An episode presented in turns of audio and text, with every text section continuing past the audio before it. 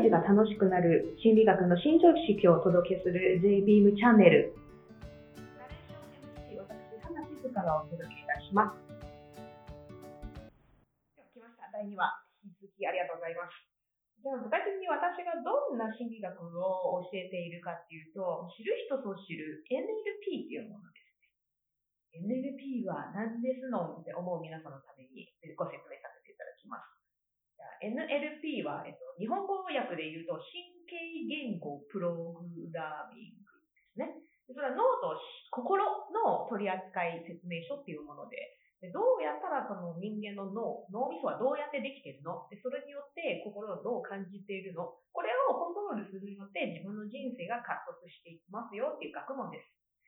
じゃあこの学問はどんな学問か言いますと、えっと、もともと、まあ、心理学っていう何学でもそうなんだけど、極めるとか大学皆さん行かれるじゃないですか。大体スタートは、はい、昔何何年にどんな人がいて、その人が何かをこういう成し遂げて研究しましたとか、そういう歴史っぽい学び方するんですよね。で、それがじゃあ私たち自分実生活に何、実生活において何かいいことあるのっていうと、あの、いまいち使い方がわからないし、活かし方がわからない。で、それをそうじゃなくて、ちゃんとあの生活においてどういうふうに使っていけば生活が良くなる、人生が良くなるって実用的な部分を凝縮したのがこの NLP ですね。で、この NLP は、えっと、でこの NLP は、NLP はもともと3人の天才セラピストたちから、この心理学の部分をコピペっていうか、パクってきてガチャンコしたものですね。で、その3人の天才とは、1人は睡眠療法。で、2人目がゲシュタルト療法。で、3人目が家族療法。この3つのセラピストの方法をガチャンコしたもの学問になります。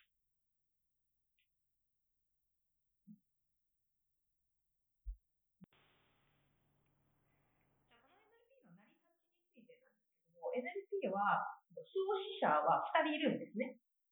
バンドラとグリンダっていう方がいて、で、2人がいろんな、いろんなっていうか3人の天才セラピストがどんなセラピーを行ってたら人が良くなっているのか、とことん研究しに行ったんですよ。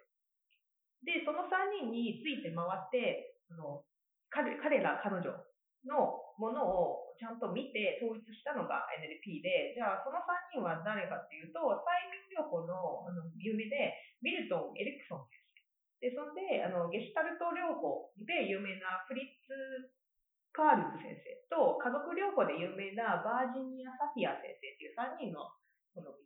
セラピストたちが、という世界的にはあの素晴らしい効果をもたらしている。じゃあどうやったらこの効果が出るのか。で、あの、天才がゆえに、なんか、名監督と名プレイヤーって違うじゃないですか。本人たち治療歴はすごくて、あの治療の技術はすごいんだけど、どうしたら人に伝わるのかわからないから、この2人の天才が3人のこの技術の部分を研究して、誰もが同じような効果を得れるように、その内訳を明確にしたものですね。で、これは、えっと、実際大学で学ぶ学術的な小難しい学術的な、ええーと、心理学と違って、で、私たちが生活において、どんなに使ったら生活が良くなるのかっていう凝縮されたものになります。で、これが海外と日本では、まあ、NLP って結構古いんですけど、海外と日本ではイメージが全然違くて、日本では、まあ、知る人ぞ知るっていう感じになってますね。で、その中でも、まあ、教会とかいろいろあるんですけれども、で、多くの、まあ、講演っていうか、えっと、皆さんに聞くと、使えないっていうのがイメージにあります。やっぱりなんか学問として学んでいて、すごい楽しいし、あ、そうなんだ、人間の脳みそはこうできてて、だから私たちはこういうふうにあの行動してしまうのね。ところで具体的にはどうすればいいのっていう実生活には使いにくいっていうか使えないっていうのが日本における NLP の印象です。じゃあ、海外はどんなものかっていうと、まあ、イギリスでは、どちらかっていうと、邪悪なものっていうイメージがありまして、イギリスではね、あのやっぱり人間の心理を操るじゃないですけど、そういう、あの、教会に使われてしまって、印象としては、なんかあんまり良くないっていうのが過去にありますね。で、最近は、えっと、イギリ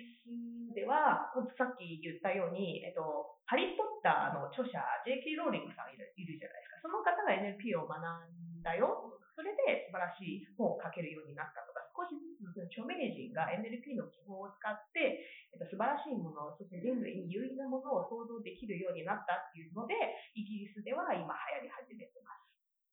で、ヨーロッパはイギリスと近いから印象があんまり良くなくて、未だにそんなに印象が良くないですね。で、そして、えっと、アメリカは今、NLP もみんな知ってるっていうぐ、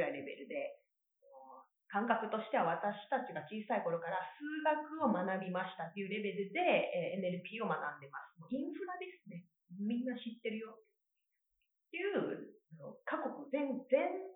各国というか地球上いろんなところでやってます。で、私としては今 NLP を教えてますが、やはりあの日本従来なら NLP 使えないな、どうやったら実生活に落とせるのってよくわからない。学んだけど使えない。で、そのまま忘れてしまう。なんか小学校とか、今まで日本の義務教育とか、今大学出て、たくさん学んできたと思うんですよね、皆さんも。で、だけど、じゃあどのぐらい生活に活かせたのか？当時、結局テスト対策で勉強して終わったんじゃないの？それと同レベルで NLP も本当は